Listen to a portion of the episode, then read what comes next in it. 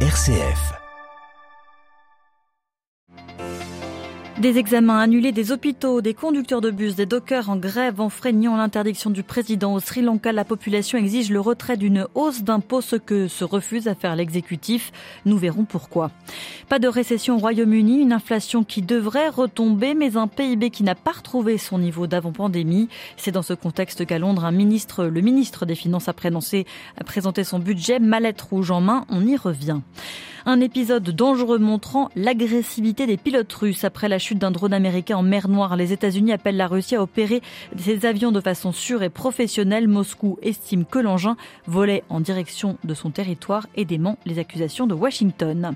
Au moins 225 morts au Malawi après le passage du cyclone Freddy. Les autorités appellent à l'aide le pape prie pour les défunts.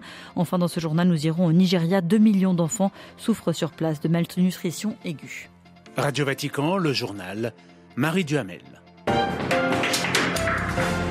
Bonsoir à tous. Ils ont fait grève malgré l'interdiction du gouvernement au risque de perdre leur emploi. Ce mercredi, le Sri Lanka était partiellement paralysé, les autorités dans l'incapacité de rétablir des services minimums dans les transports ou la santé.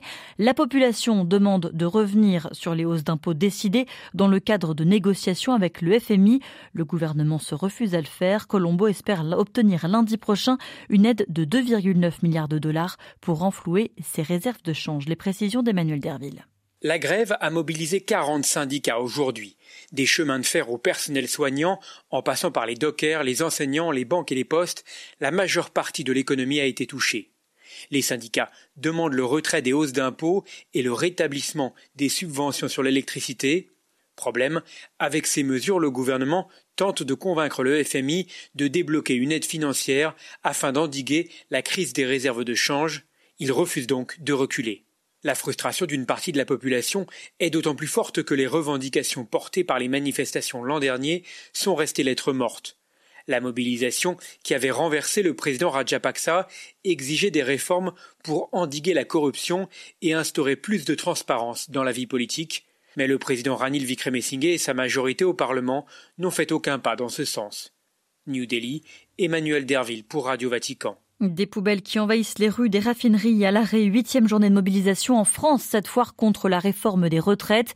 Des milliers de manifestants défilent alors que 14 députés et sénateurs sont réunis depuis 9 heures ce matin à huis clos en commission mixte paritaire pour tenter de se mettre d'accord sur une version du texte. Ils ont validé le report de l'âge légal du départ à la retraite à 64 ans. Au Royaume-Uni, les jeunes médecins hospitaliers débraient à leur tour, soit plus de 40% du personnel médical dans le public. Ils estiment avoir perdu un quart de leur salaire depuis 2008. Baisse des salaires, hausse du coût de la vie, sur fond de mécontentement social. Le gouvernement a présenté une série de mesures pour favoriser le pouvoir d'achat, renforcer l'économie. Un budget de plus de 107 milliards d'euros. À Londres, les précisions de Jean Jaffré. Jeremy Hunt a annoncé un paquet de mesures pour relancer l'économie, des incitations fiscales à l'investissement pour les entreprises, ainsi que la création de zones d'activité dans les régions du nord de l'Angleterre. La recherche, notamment dans les nouvelles technologies, bénéficie d'un coup de pouce. Un nouvel organisme sera créé pour coordonner la construction de nouvelles centrales nucléaires. Par ailleurs, le ministre des Finances a accepté de prolonger jusqu'en juillet les primes accordées aux ménages afin de limiter la facture moyenne de chauffage à 2500 livres par an. La mise en place d'ici 2026 de la gratuité de la garde d'enfants âgés de 9 mois à 24 mois a été bien accueillie. Enfin, des programmes inciteront les seniors à retravailler. Mais des députés conservateurs ont critiqué le maintien de l'augmentation de l'impôt sur les bénéfices des entreprises qui passera de 17% à 25% en avril prochain. Les prélèvements obligatoires atteindront 37% du produit intérieur brut en 2027. Le leader de l'opposition travailliste, Keir Stammer, a reproché au ministre des Finances d'avoir voulu donner une impression de stabilité alors que le PLV va continuer de se contracter. Londres, Jean Jaffré, Radio Vatican. À Londres, l'Église catholique ne veut plus voir de migrants se noyer dans la Manche. Dans un guide publié hier, ils établissent 24 principes pour une politique migratoire respectueuse de la dignité humaine des migrants et des réfugiés. Une publication qui intervient quelques jours après la présentation par le Premier ministre d'un projet de loi sur la migration illégale, un texte qui imposerait d'expulser quiconque entre illégalement au Royaume-Uni. Un drone américain s'abîme en mer Noire. Les États-Unis accusent l'aviation russe d'avoir intercepté et percuté l'engin dans l'espace aérien international. Les Russes, eux, démentent. Pour eux, le drone a été détecté en péninsule de Crimée, annexée par Moscou en 2014. La correspondance de Jean-Didier Revoit à Moscou. Pour le ministère de la Défense, le drone américain, intercepté par des chasseurs russes, s'est abîmé en mer à la suite de manœuvres brusques sans que les avions envoyés à sa poursuite n'utilisent leurs armes. Mais ces explications ne dissimulent pas l'irritation de Moscou à l'égard de Washington, alors que des restrictions de vol ont actuellement cours en mer Noire. Anatoly Antonov, ambassadeur de Russie à Washington, a dénoncé l'utilisation de ces drones. À ses yeux, leur unique but est de fournir des informations à Kiev pour permettre ainsi à l'armée ukrainienne de frapper les forces et le territoire de la Russie.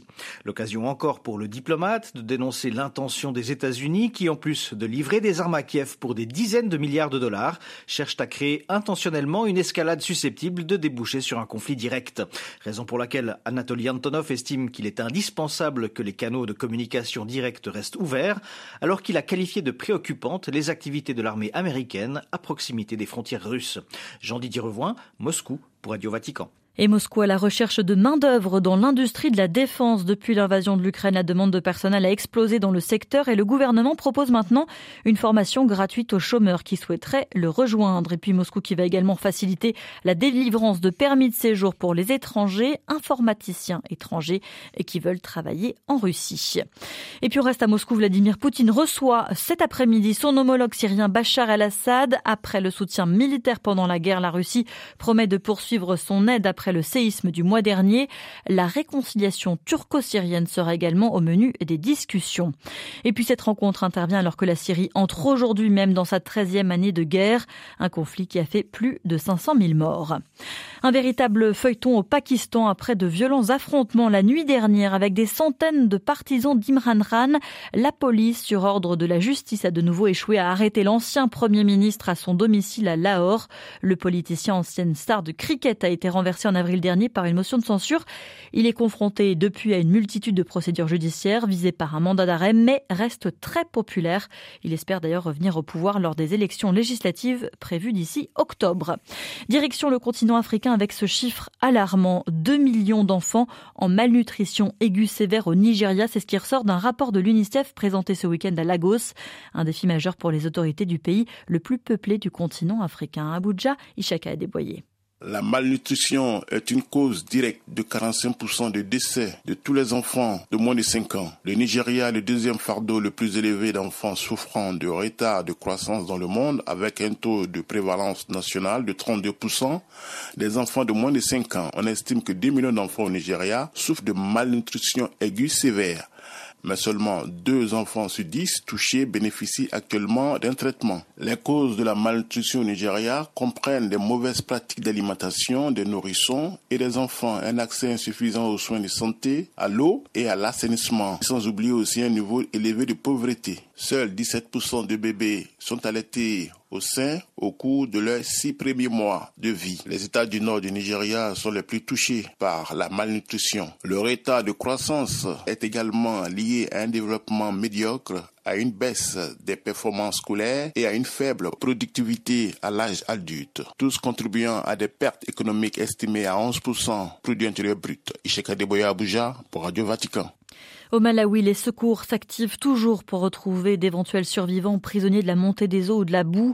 Au moins 225 personnes ont été tuées ces dernières heures, ces derniers jours par le passage du cyclone Freddy. Deux passages. Le président du pays a appelé l'aide internationale pour faire face aux ravages, une tragédie nationale, dit-il.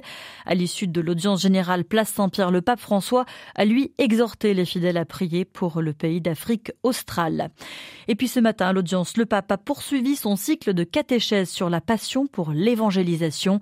Il a abordé le second volet de l'enseignement du Concile Vatican II en la matière en soulignant cette semaine le fait qu'être apôtre dans une église apostolique concerne tous les fidèles, ecclésiastiques ou laïcs et en insistant sur le fait que tous sont égaux en dignité. Une catéchèse que vous retrouvez bien sûr sur notre site internet www.vaticannews.va.